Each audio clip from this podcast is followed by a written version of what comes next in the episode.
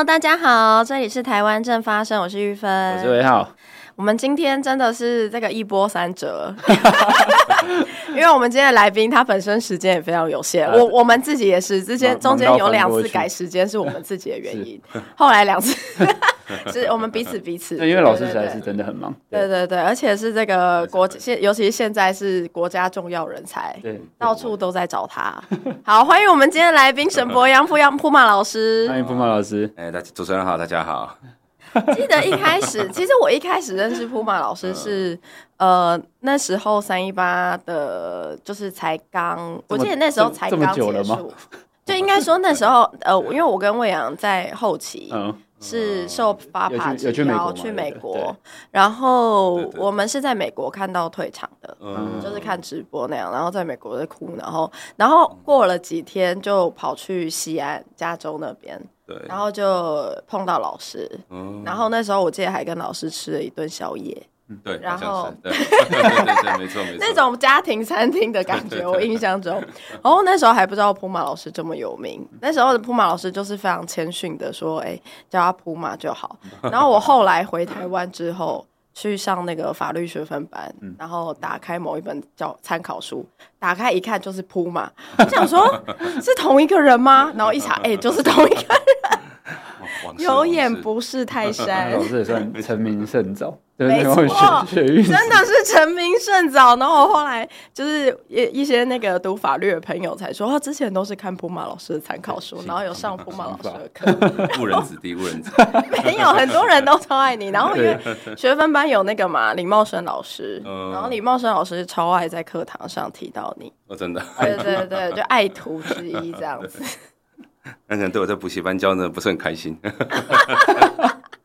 那其实蛮想要问老师，因为老师你自己就是念台大法律，然后后来到美国宾州大学读硕士，读法律，然后后来呃到加州大学读那个犯罪与法律社会学博士，然后后来其实你在美国我取得博士学位之后是有获得教职的，但是你没有答应，对不对？嗯，对，因为那个时候其实很犹豫，那个时候我记得我跟我老婆在讨论的时候，可能每每。可能一一天可能变三次不同的想法吧，就早上可能觉得说好，那就留在美国好了啊，下午又说回台湾，晚上又说留美国这样子，对。后来你花了一个月的时间在决定说到底要不要留在美国，因为不然的话一开始也不会去找美国的工作了。嗯，对，就一开始也不会去投。我们一开始本来就计划是一定要回台湾，但是就想要说在美国先工作一阵子再回台湾，对，去吸取经验嘛，这样子。然后所以那时候真的还蛮犹豫的。不过我觉得那时候最关键是因为我问我的那个指导教授，然后呃，应该这样讲，就是台湾的老师都很希望我留在美国，因为就可以学一些东西。嗯，但是美国的指导教授都认为我应该要回台湾。为什么？就是我有问他们，然后我就说我想在美国学多一点东西，他们就说美国的东西你已经差不多学完了。说，我身为美国的老师，已经是没有什么可以可以教你了。我觉得蛮有趣的。他们那时候跟我讲，我觉得有一个关键，就是我觉得算是做决定的关键。他们就说，如果你想知道美国现在怎样，或者发生什么，或者经验上，我说，请你打电话问就好了。我觉得这句话很有道理，因为他就说，你那么关心你自己的国家，你为什么不赶快回去？哦、嗯，所以我觉得也是蛮特别的。我后来是因为这个样子，后来决定。决定回来。你后来其实是因为那些美国的老师们是对他们，对对对，push 了最后一把的。所以，哎，我觉得蛮有趣。所以，所以，所以就是老师对于就是台湾自己本身状况的关心，嗯、然后是是让那个美国的老师们都很明显的感受到，说你就是一直在就学的过求学的过程当中一直在提台湾相关的议题。对，他们都觉得我很关心中国。我论文是写中国跟美国嘛，嗯、然后那个。然后因为我暑假都一定会回台湾，然后我每次回台湾都会，我那时候一直上政论节，然后他们也会，因为总是因为我那个朋友都有加我脸书嘛，是。所以他们就会看到，然后又再分享给老师。看，然后老师也看得津津有味，所以他根本就看不懂。政论节目老师又怎么看得津津有味？我们是整个所的老师都会去看。你说一些美国美国教授们，因为他们觉得很有趣嘛，然后我要跟他们解释说为什么在在讲什么，因为那时候最早应该是。洪仲丘嘛，是我是那时候的义务律师，嗯、所以就常常要去讲说发生什么事情啊等等之类，然后他们就会很有趣，然后他们就会对于台湾的状况越来越了解，然后也会觉得说，那你既既然那么关心的话，那你就应该要回去做一些什么事。嗯嗯，就不要强留在美国这样子。对，我就想一想也算有道理了。虽然台湾的学术环境有时候跟美国比起来，可能有在，我觉得再稍微差一点了。但是刚好我去的这个这个台北大学，这个环境我觉得特别好。嗯，呃，就所上的老师不太管我的。我中间蛮蛮好奇，就小小岔题一件事情。老师，你一开始其实是就是。应该说，那种台湾人就是社会文化中典型的好学生，嗯、就是 你知道，就是一路对对对，然后后来念到台大法律，嗯、对，然后但其实你后来在呃回到台湾，刚才提到台北大学，其实是在犯罪学研究所，嗯嗯嗯，就是你怎么会从读法律到最后是比较钻研这一块？因为我觉得啊、呃，我觉得最主要是因为对法律有点有点失望了。怎么说？因为法律就是，因为我们一我一直以来我们就是做司法改革的议题，那不然就是做青少年的议题。那你就会发现说，法律当然时常是想要帮助了，但是到最后都是造成更多的不公平。嗯，所以我觉得那时候也是因为年轻吧，那时候你看念大学才二十几岁，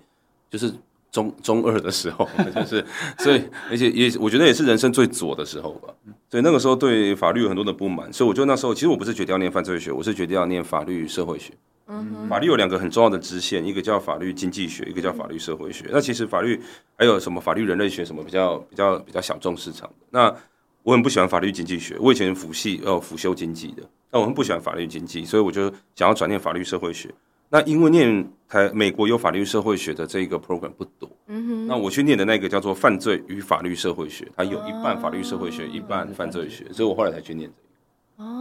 哦，了解。但是找工作讲法律社会学找不到工作，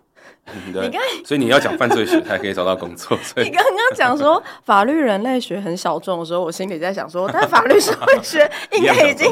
也是蛮小众的吧？而且不传统嘛，就是说你在传统的法律系里面，他会就会觉得说，哎，你不是念传统的法科，哦，你不是念民刑等等的出身的，所以法律社会学要在法律系找工作，可能也会有一些。现在我觉得比较不会了，我那个时候我觉得难度是比较高的，嗯，嗯，所以我就用犯罪学找工作。嗯，那回到刚刚最后，你其实在美国请教了很多你在美国的恩师之后，那些老师都建议你，既然这么心心念念台湾，然后就回台湾。那其实中间有提到嘛，就是其实蛮多老师也都看得出来说，你对于。呃，台湾跟中国之间的关系是非常关注而且非常敏感的。嗯、那在这里，我其实蛮想问，其实我们去维基百科看 老师你的成长背景的话，其实会蛮好奇一件事情，就是老师你自己是为什么会这么明显的、具体的感受到中国对台湾威胁？因为从你的整个成长背景，就是。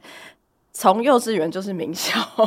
然后就是生活，呃，你你的学校大部分都在大安区。等一下，就是老师的维基百科有写幼稚园，有，因为他幼稚园到国小到国中，竟然有写这个，都是同一间学校，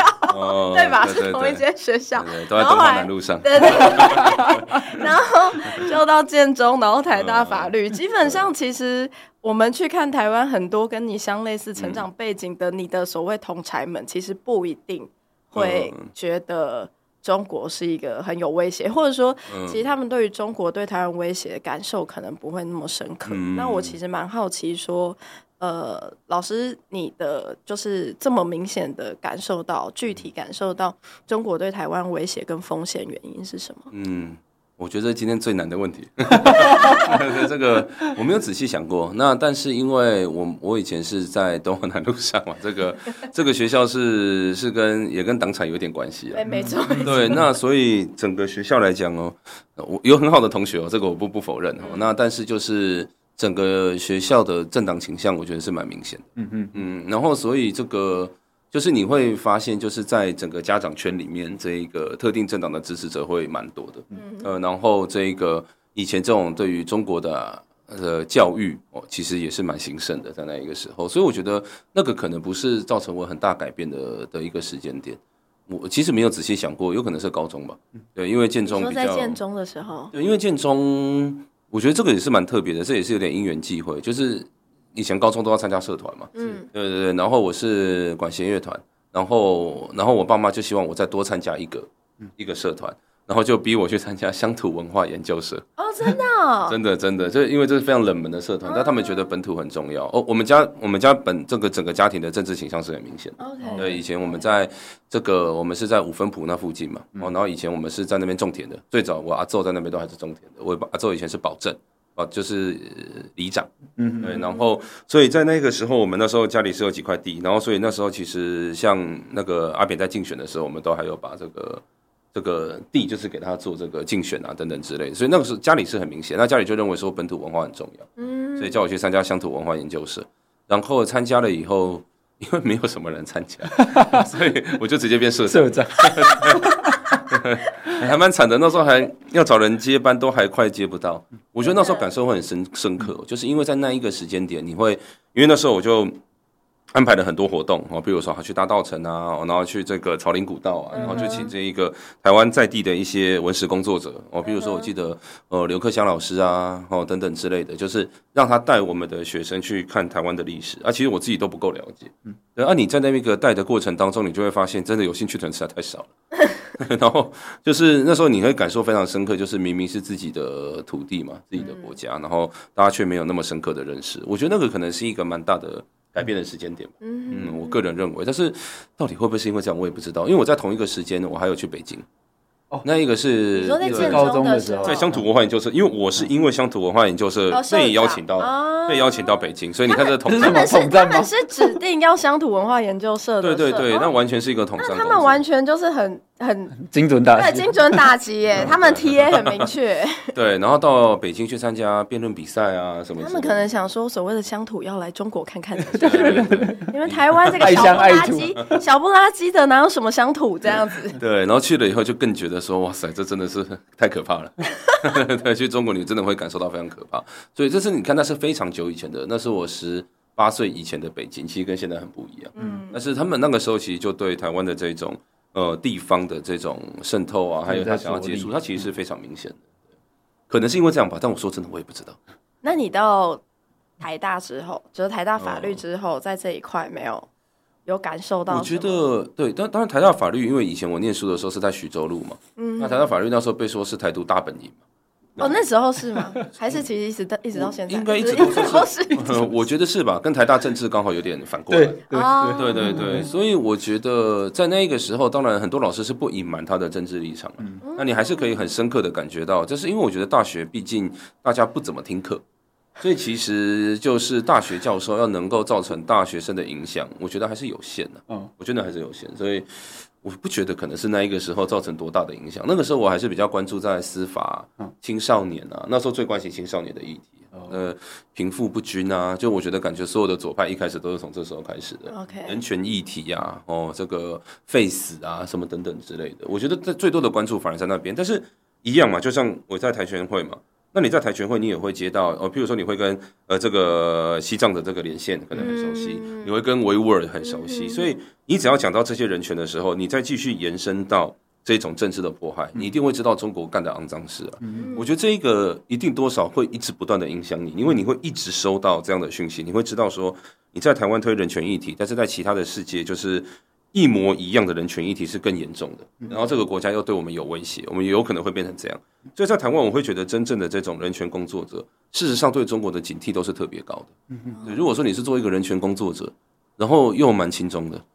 在台湾是有，我就想的是假的人权工作者，就是跟那种人权律师叫自己叫人权律师一样，就是我觉得会叫自己人权律师的大部分都不是人权。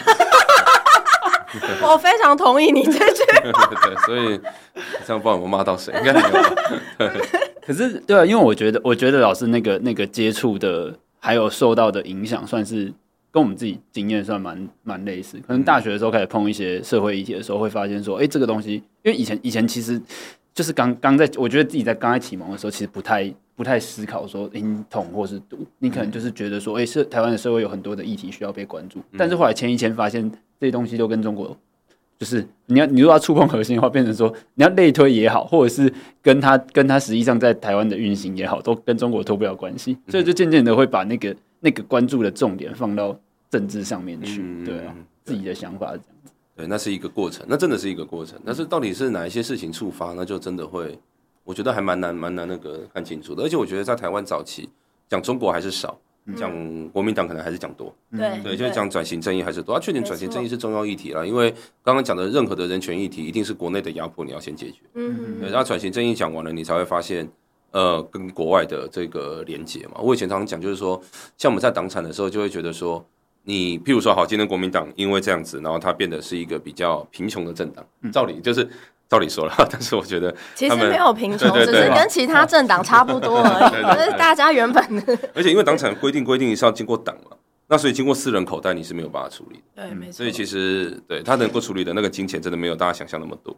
但无论如何，就是他们至少有一些单位，他可能钱是变得比较少的。嗯哼。那他钱变得比较少的时候呢，他就有两个选择，一个就是他转型成一个更本土化的一个政党。嗯。那另外一个选择就是他接受别人的钱。嗯。就是他还是想要用钱来办事。嗯。那我觉得以这个时候来讲，他就变成一个很好的一个中国渗透状态。嗯。因为他们本来就渗透国民党很久了，他们也了解国民党。嗯。那他在国民党缺钱的时候呢，却愿意帮助他。救世主，这个一定会造成国民党内部很大的问题，所以我觉得我也常常讲，就是说，不管是渗透了，还是说什么资讯战啊，最大的受害者一定都是国民党，从来不是民进党。但是就是国民党一直听不进去这句话，所以就是说，对于他们政党的转型跟永续经营来讲，他们一直不把中国当做一回事的时候，一定会出问题。嗯，我觉得老师的这段话其实蛮像是一开始那个党产会第一任主委顾立雄主委，他那时候在接受媒体访问的时候。他其实有提到一个很重要的论点，他说其实处理党产是在帮助国民党，嗯，因为国民党自己不可能，但是就像魔界一样，你有这么多的资产，你殊难想象哪一个政党会有办法自己从内部去处理这部分，但是因为有党产会，然后因为有不当党产处理条例，所以就是要求国民党一定要转型成一个所谓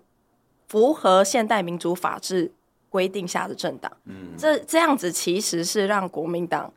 就是呃帮助他们转型，所以其实国民党才是最大的受益者。但这句话，相信国民党跟他们支持者肯定听显然是听不进去的，对他们不感觉到不舒服，这真的是有点可惜。就是说，其实我觉得在初期国民党的转型是看得到的，但是就是我觉得一八年那一次，就是韩国瑜的崛起那一次，真的是我觉得是打乱所有的布局。那你也可以看到，就是中国的影响到底有多大，就是。那时候在地方上，因为其实地方上这种正蓝哦，是维护中华民国哦，然后认为说这个共产党是敌人的这种是声音是一直都还存在，甚至在黄埔里面都有。嗯，但是在那个那个二零一八年的时候，真的太多倒戈了。嗯，就啊那一次倒过去之后呢，就再也没有倒回来。嗯，所以那一次我觉得算是国民党一个很大的一个转捩点。嗯，就是就是蛮可惜。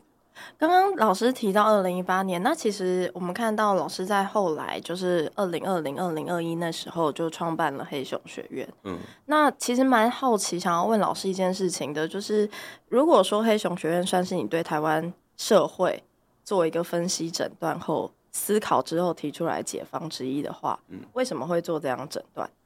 我觉得很大一个原因就是因为我们都知道中国就是做这种认知作战啊等等之类的是擅长嘛。那他的主要的目的呢，其实也不复杂，就是他想要改变台湾人民的想法。嗯，那他在改变台湾人民的想法，他一定是有一个目标的，他有个受众，他不会改变所有台湾人的想法。那譬如说，假设今天你问台海会不会开战，大概五成多的人说，呃呃，问他开战以后愿不愿意抵抗，嗯，五成多的人愿意抵抗嘛，我、嗯、大概两成多的要投降。嗯，那这五成多跟两成多都不是中国想要面对的对象。嗯，中国想要面对的是中间那些没有意见的，大概三成左右，呃，两成多三成。这个是他们的目标受众，所以他如果假设大家想想，他如果把这个三成的人洗成要投降，那台湾就变五五波。嗯，那这时候台湾就是一个我们自己蛮危险的，对，这就是灭国的危机，对自己就是就纷争就不休这样。所以以长远的这整体的计划看来，除了逼迫台湾去做这个和平协议，因为你投降就是会走和平协议这条路，嗯嗯，他往这个目标迈进，他一定要把那三成的人做影响。那这三成的人其实是我们无法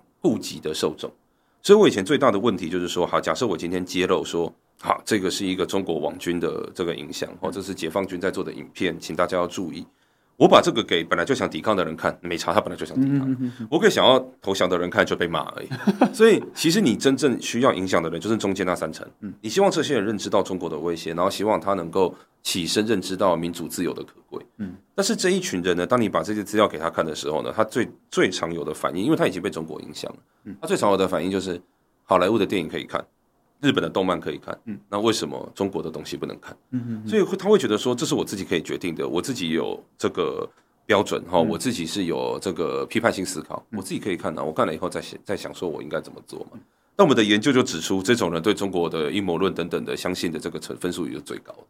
所以我们那时候就觉得，其实，在台湾社会没有这种基本的敌我意识，因为他不把中国当做敌人，他也不把中国当做威胁，所以他就觉得啊，中国、美国跟、其他国家都一样，大家都很烂啊。对，那你要把这件事情唤醒，最重要的事情就是你已经不是要告诉他认知作战了，你要告诉他中国到底在干嘛，中国对我们的威胁长什么样子，为什么中国可能会攻打我们。那要做这样的事情，就只能透过演讲啊、课程啊等等之类，慢慢的一步一步做嘛。人家在做统战，那我们也要做地方工作。所以就是那时候创黑熊最想的、最想做的事情，就是那我们在地方上就是来办这些活动。嗯，啊，当然会很慢啊。就是说，你看一场四十个人、五十个人，你是能够影响的人，当然嗯很不够。但也没办法，一开始根本就没预算了。我们最早的时候，我们有跟这个台湾的呃某个单位，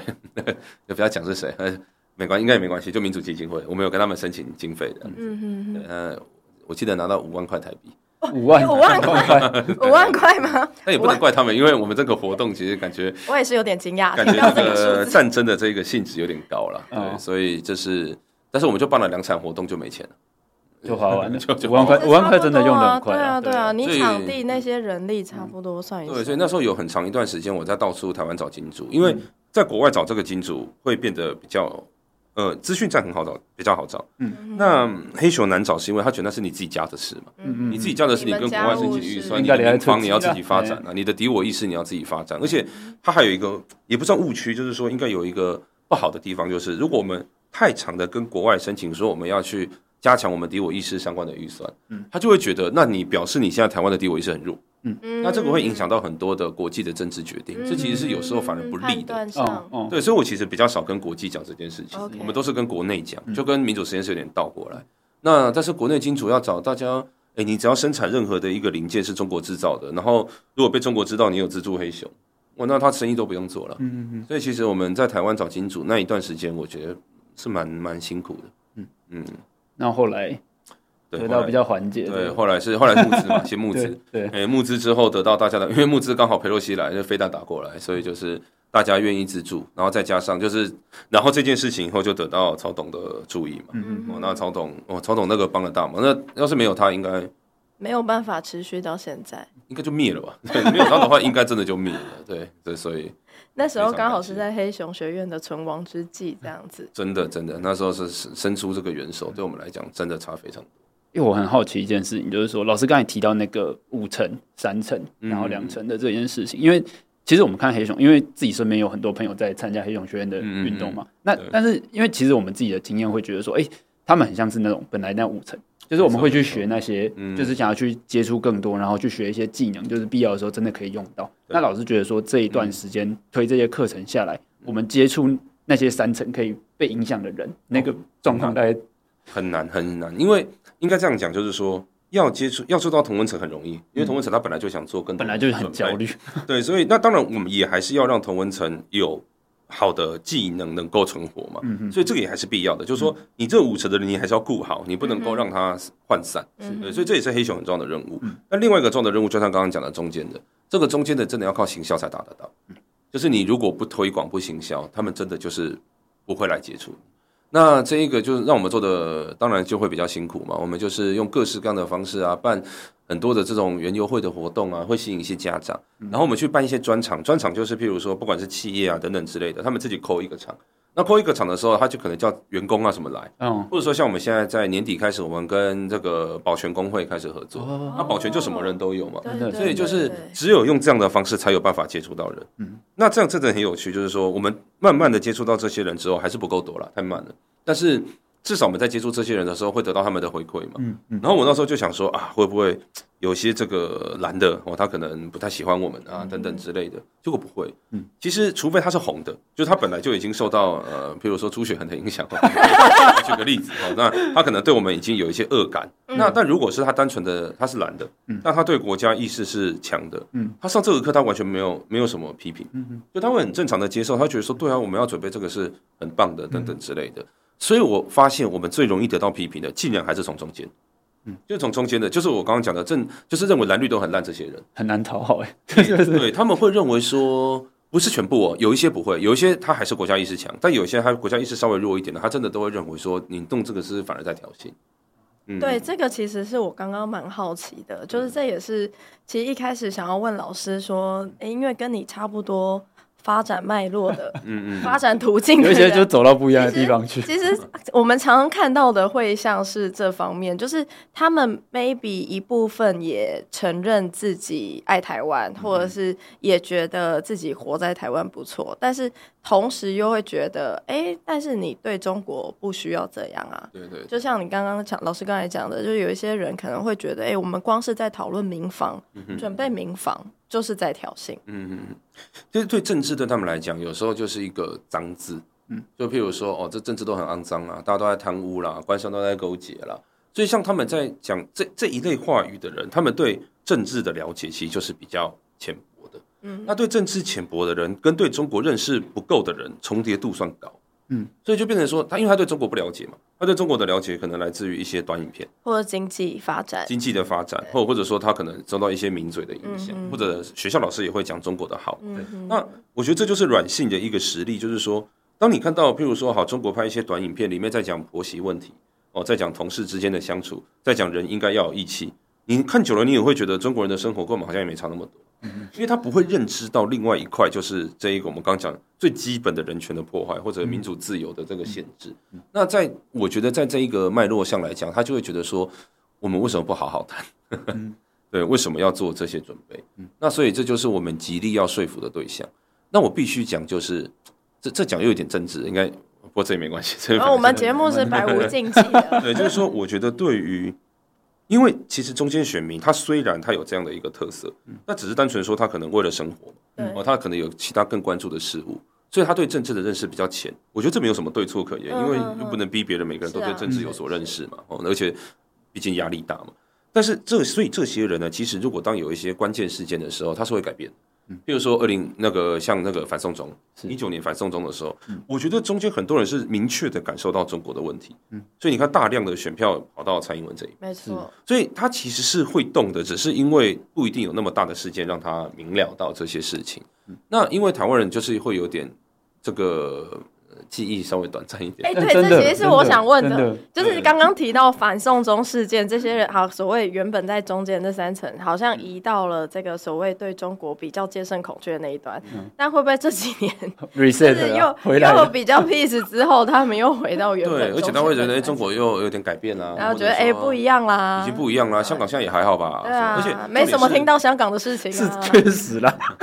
因为他中国的他来跟了解中国来的资讯，可能他的管道就是很单一。嗯，那所以就会说他就是在呃一般的 Facebook、YouTube、YouTube 上面，中国对中国有利的资讯比较多嘛。嗯，所以他有很大的几率想一想，可能又没有当时那么严重，是不是又是妖魔化等等之类的？嗯，所以他又回到中间了。那我一直都觉得回到中间没有什么，这每个社会都一定会有中间的选民。嗯，所以我们对中间选民多沟通，然后告诉他们讲说，哎，我们面临的威胁是什么？我们尝试说服他们。我觉得这本来就是政治该做的工作。嗯，但我觉得。这几年遇到最大的困境就是中间选民开始有选项，因为以往的中间选民是比较没有选项的，所以他就是蓝跟绿。对，所以他只有蓝跟绿嘛。那你就好好的告诉他讲说，我们现在是不是在讲这件事情？我们是在讲国家的威胁，请大家要一致，不管你是什么政治立场。对。但是当中间的人有选项以后，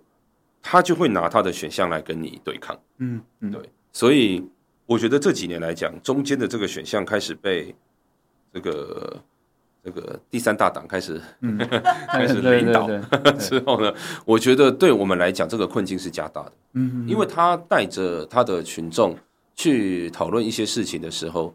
刚好很多时候都会跟我们完全是反方向，嗯嗯嗯，那这个时候你就更难说服，因为他不是在中间不动，然后再关心别的事情，你要去拉他，是除了中国以外，连本土都有人在把他往另外一个方向拉，嗯，所以你的那个要拉回来的那个力道要更强，嗯，那你要更强的时候，你就更辛苦，嗯，所以我觉得这是这，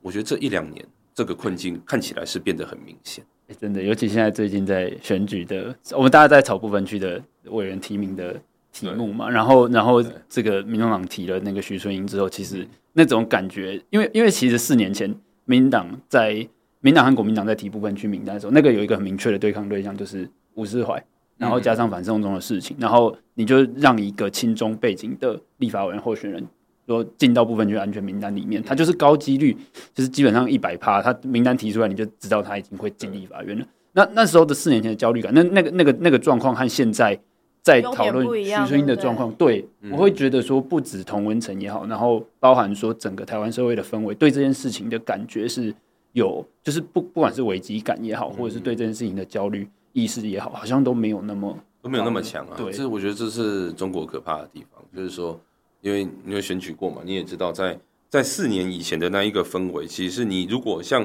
四年以前许春英的事情发生，哇塞，那个绝对是炸掉，那一定是完蛋。我我其实刚刚威浩在讲的时候，我其实蛮想要提，因为我觉得今年很特别的是说，过去四年前那吴国民党提吴思怀，其实受到那个抨击的程度。感觉起来，其实比现在民众党直接提一个过去，就是中国政府有直接配车给他的徐春英，受到的攻击还要更强烈。也就是说，其实这四年之后，台湾民众对于这件事情，嗯，就是对于哎有一个很明显受到，就是对中国抱有好感，或者是呃非常亲中这样子的人进入立法院的。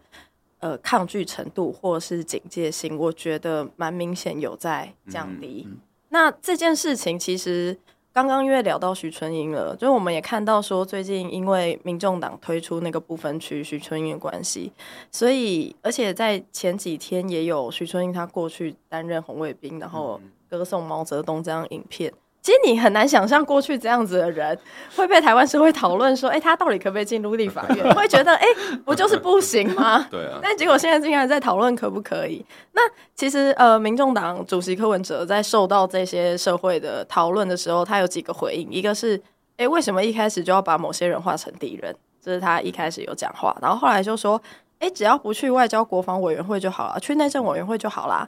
那我其实蛮蛮想要跟普马老师讨论说。如果有所谓这个柯文哲或者是民众党的支持者，在听完柯文哲这样子讲之后就被说服了，嗯，那你会对他们的支持者讲什么？嗯，对，我觉得因为很重要，就是我们一直在建立敌我意识，嗯，那像他刚刚那句话说啊，不要把什么样的人都化作敌人，这种就是完全没有敌我意识，嗯，对，就是当然把这是等于在打消这件事情嘛，嗯，所以我觉得对台湾社会来讲，蛮重要的事情是真的要认知到敌人是谁，因为。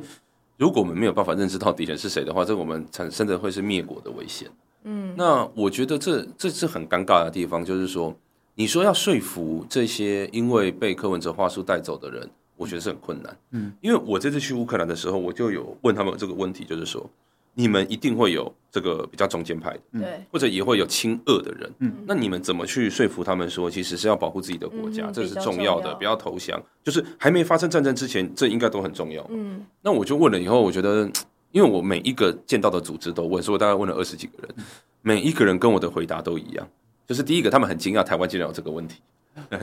对，然后第二个就是他说。台湾这个状况比较像是二零一四年以前的乌克兰，哦，就是克里米亚革命之前，对，还没有被拿走之前就是这个样子。所以在那个广场革命，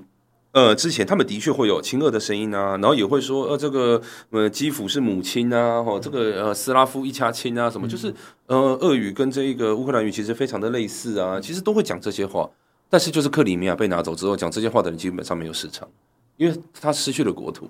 他们终于认清了自己的敌人在哪里。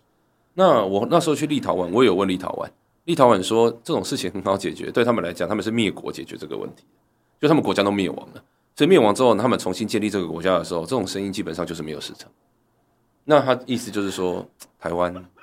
是不是没有经历过？不见棺材不掉泪这样。对，我那时候我就因为那那我在立陶宛还有遇到吴瑞仁老师嘛，哦，然后毕竟他是研究历史，是，我就问他讲说，像这种。这种对于敌人的认识，嗯，哦，这种国族意识的建立，有没有在历史上是那种没有什么流血就搞搞定了？嗯，他说啊，这个这个好像有点难，对，所以我我那时候很灰心呢，就是我现在还笑得出来，那时候是笑不出来，就想说完蛋了。那我们因为我的理想是说来做黑熊这些事情，慢慢把这个东西建立起来，应该是有机会的。嗯，但是看起来各国的发展，嗯，好像没有。如果真的没有发生一个比较严重的事情。可能很难、啊、那譬如说，譬如说，你说离岛，或者说甚至像花莲、哦云林什么，真的被拿走了，会不会真的有效果？但我觉得台湾也不能等到那个时候，因为台湾这么小，一下子 云林。乌克兰跟我讲说，他们普京最后悔的事情就是克里米亚被拿走以后，没有继续打下去。让他们在二零一四到二零二二建立更完整的敌我意识，然后建立完敌我意识，你再打来，你看他们抵抗的程度。所以中国不会犯这个错误了，他不会先拿走你的其中一个县市以后，然后慢慢再等你建立敌我意识，他不会犯这种错。所以我们大概也没有办法像他们机会去等这个。这个这这种时候，对，但我觉得这是一个历史的转捩点，就是二零一四年他们广场革命的时候，我们其实有太阳花，嗯，我们有太阳花。那太阳花，就你也是参与者啊，所以你应该很熟悉，就是说它是一个跟中国有关的运动，嗯，但它到最后就被几个政治明星带往，嗯，一个完全不同的方向，就是反而很轻重的方向，完全不同的方向啊！我都想说，对这些对这些老师，我都觉得。我这样讲，你说到老师，说到老师，我正想讲，就是就是所谓的国昌老师。我我其实我其实啊，这是我讲的，这不是你讲的。先续名，这是我讲的。我其实刚刚在讲到说，哎、欸，其实，在三一八太阳花运动的时候，就是中国是一个非常重要的因素跟问题。嗯嗯。当时其实黄国昌在整个运动当中是一直也是。这是他非常重要的论点之一，嗯、但我自己也非常讶异的是，这几年你仔细去看他这几年，因为他不做立法委员之后，他其实有自己的 YouTube 频道嘛，嗯嗯、你会发现非常吊诡，而且非常诡异，而且我完全不了解为什么的情况是，过去从呃反媒体垄断到反服贸，一直都非常强调中国因素跟中国对台湾带来危害的黄国昌。其实，在他开始做 YouTube 之后，他几乎没有谈过中国。嗯，他几乎没有谈过。如果各位听众朋友有他发现他谈过中国的话，欢迎纠正我们。我们是很希望被纠正的，因为我们希望台湾不要有那么多就是这个公共知识分子，或者是这个具有发言权的人、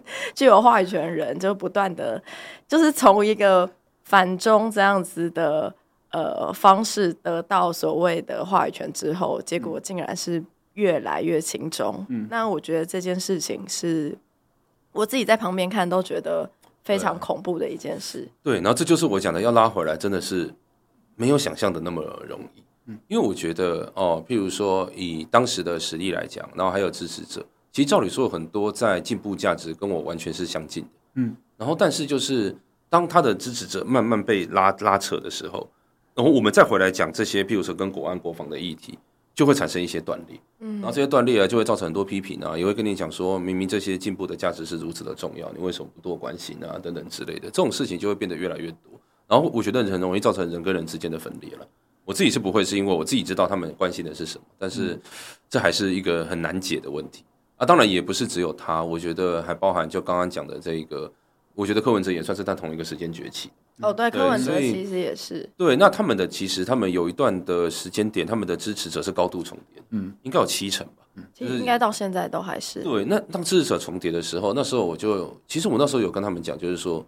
其实那那时候其实是民众党会对时代力量造成很大的危机，你应该要跟他们做出一个非常明确的区市场区隔。哦，这个是大概三四年前做的吧，嗯，但是到最后却没有。因为我跟你说，有意识到做市场区隔都退党了。比如我啊，黄姐啊，真的啦，真的就都退党了，这是令人难过。所以里面就没有那么多人意识到说，应该说这个对，就是大家在意识上有些选择之后，就是就会变成这样子。真是可惜啦，就是说，我觉得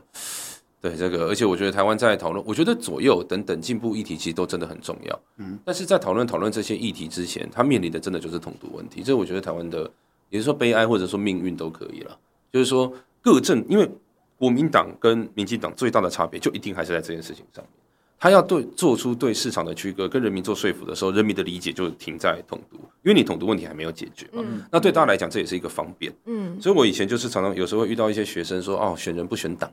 哦，然后我就我就跟我，然后我就把地方的这一个 选举公报给他，然后我就把议员的那个那个政党跟名字都折起来，我就告诉我就问说：“好，那你告诉我这些是什么党？”然后每一个都是要弄公托嘛，每一个都要修水。修水沟嘛，就是你会发现，我，每个都超八成倾向啊，每一个都超赞。他们，你真的要找出他们的差别，除非有统独议题。嗯，但因为地方的统独议题不大嘛，最主要都跟经济统独比较有关系，不是政治统独。所以我就会跟他讲说，就是台湾的会统独优先于其他的议题，这是不得不然的事情。那你不如大家先站队，就是确定我们在统独议题是怎么做以后，然后去讨论剩下的议题，其实就会变得很快速。嗯，但是很多人时候就会拒绝在那个时候先站队，他想要先解决其他问题，这就会造成很多割裂。好，对，我想要接着就是问一下普马老师，但在问普马老师之前，我要先澄清一件事情，我很怕刚才只讲黄国昌会被。听众说：“哎、你看，你又不骂柯文哲。”我要跟 各位讲说，我们一开始会讨论那件事情，完全是一开始是在讲民众党的部分去 去处理。你是不是 PTSD？我跟你说，我 PTSD 很严重，我很怕随时会有听众朋友来说：“你看，我们这边还赖柯粉，黄玉芬还是会骂柯文哲。”而且我之前有曾经为挺柯道歉过了，大家可以看一下我们之前的集数，好不好？拜托大家。好，那 其实顺着刚才铺马老师讲的事情，有一件事情想要再。问一下，就是其实，嗯，老师刚刚提到那个状况，应该算是今年在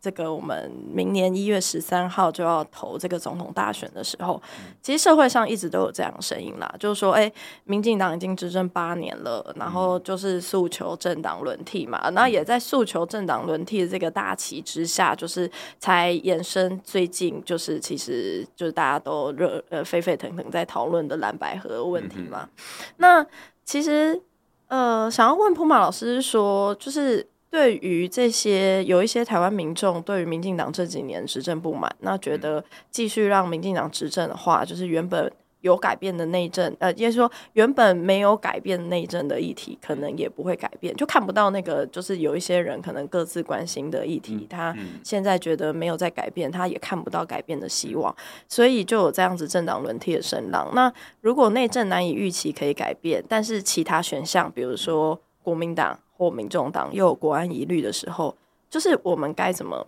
去看待这件事情？嗯、那有一些人就是会说要含泪投票，但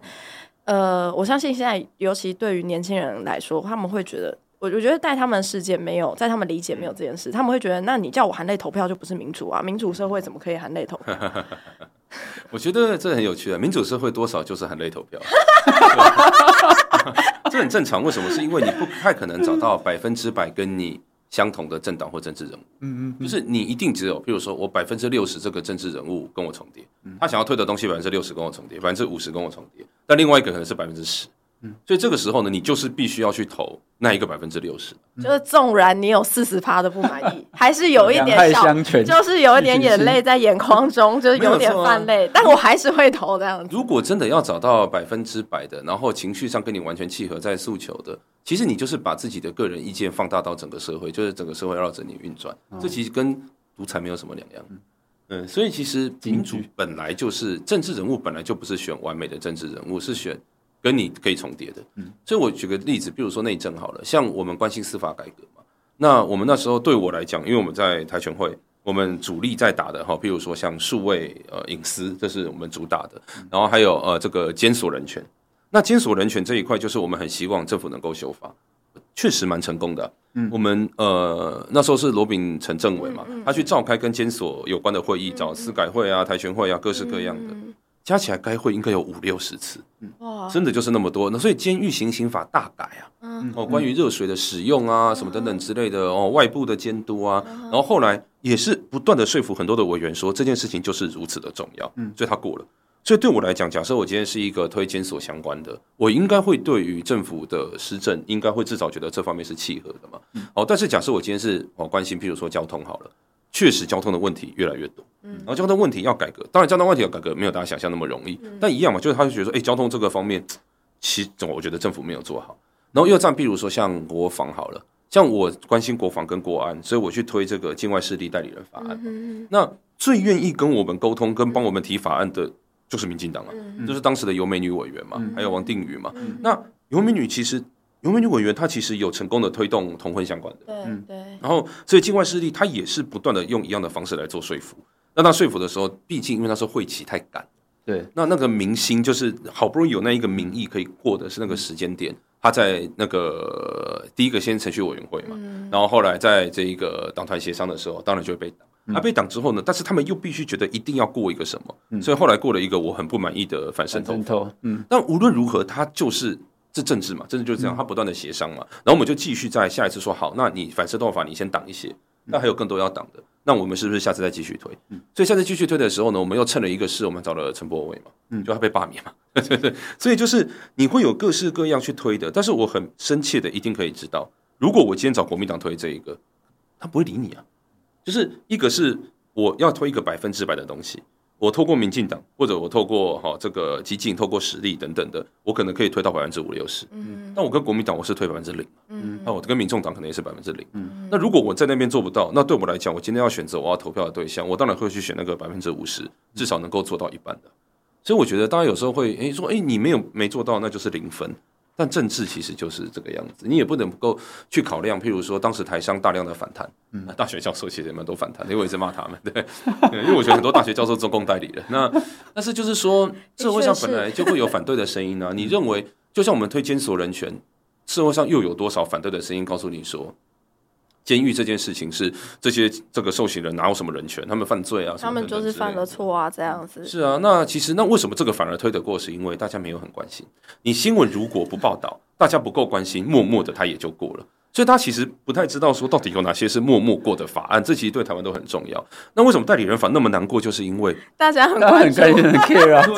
太关注了。对方是明摆着要跟你。对干，因为他知道这个过了对他们很不利，嗯，对中国的统战、对中国的资讯作战都会有很大的影响，所以他花很大的力量，对他要把你挡下嘛，所以我觉得。政治就是如此，但所以我就觉得说，对政治越了解的人，可能对于要怎么投票，或者说今天投票产生的效果，他其实会有更多的评估。嗯，我觉得那才是政治。说你这个东西推不过，你这为什么你跟这个政党，你跟哪一个政党会过跟不过？他的受众原因是什么？他的组织内部为什么会这个样子？对这个越理解，可能就越不会有含泪投票的感觉吧。对我来讲啊，哇。深有所感，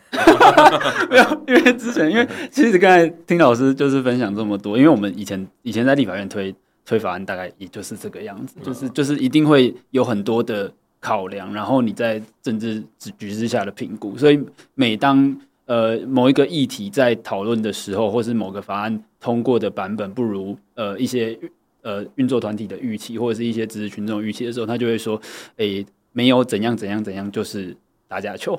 这就是如果这种这种话语，其实我们就会就会觉得说，哎，其实其实，在那个政治协商的过程，我们本来就要顾及很多的民意，或者是实际上运作上面会遇到的反弹。那变成是说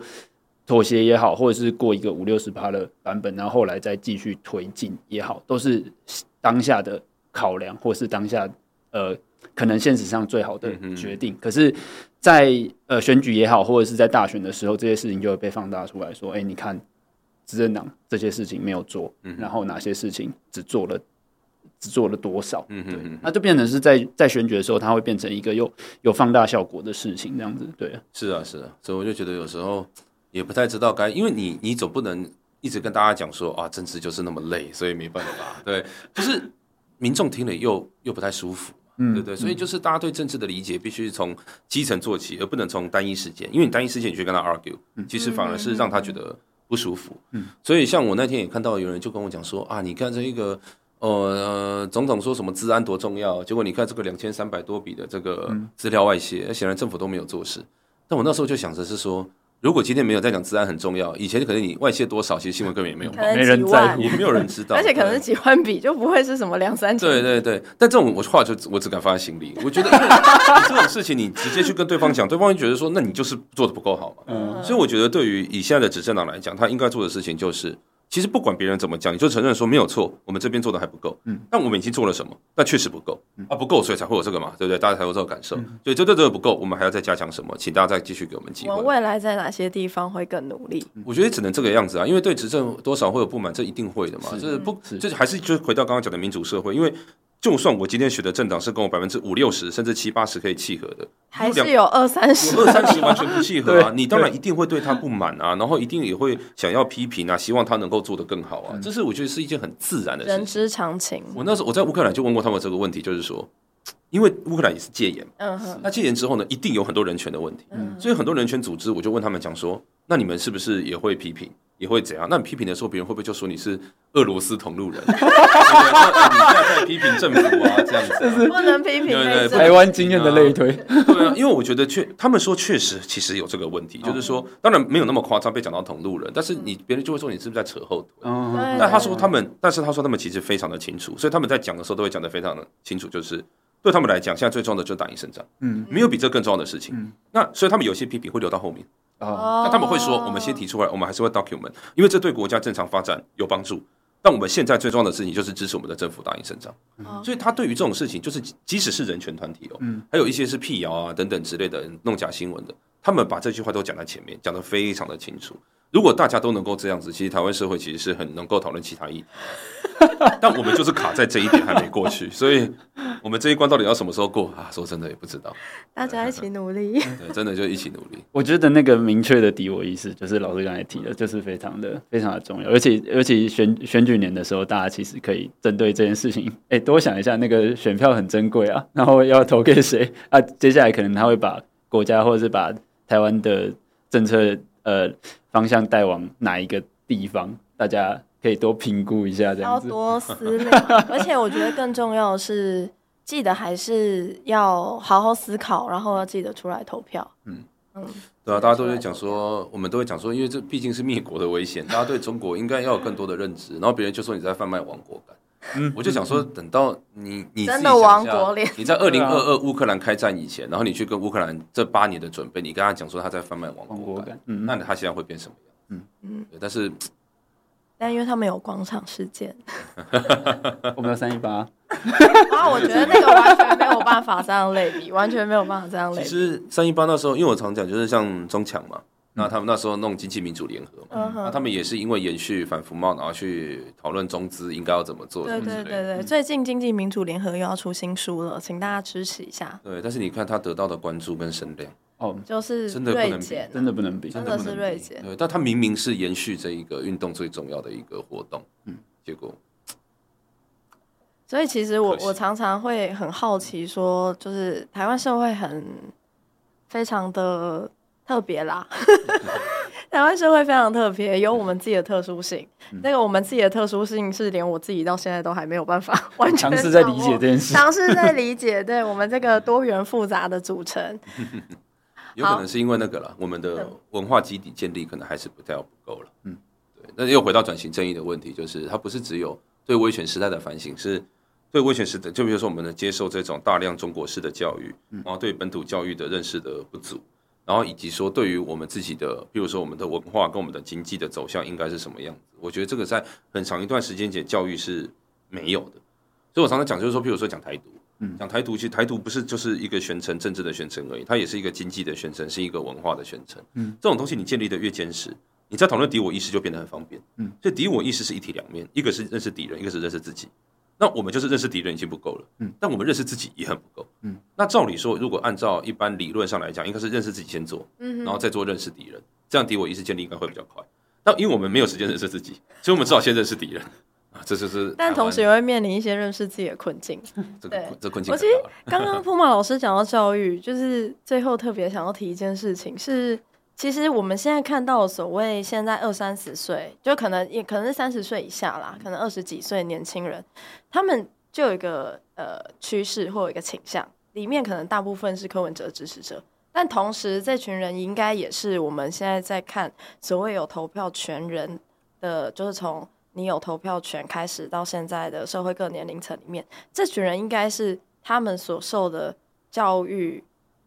体制当中，对于本土教育，嗯、其实应该算是认识最多的一群。嗯嗯，嗯，嗯那老师，你会怎么看这件事情？所以我觉得这真是最吊诡的地方，就是说，当然，我觉得学校怎么教，跟他到底有没有养成这个意识，可能还是个对啊，这是两回事，这是落差。但是至少有在做，他至少我觉得至少比我强啊。我那时候都是看国立编。我跟你 说，他们的他们对台湾了解，一定是比比我们现在在座的三个人都还要多。所以他们的卡的点很多，反而就是对敌人的认识，嗯，真的是对敌人认识的不足。嗯、那。但是我觉得有时候就是这个样子啊，譬如说人在这个年纪的时候，你要求他对政治有多理解，嗯，对于这个敌人有多理解，就缘木求鱼啊，那个时候是谈谈恋爱的年纪吧，是，所以我觉得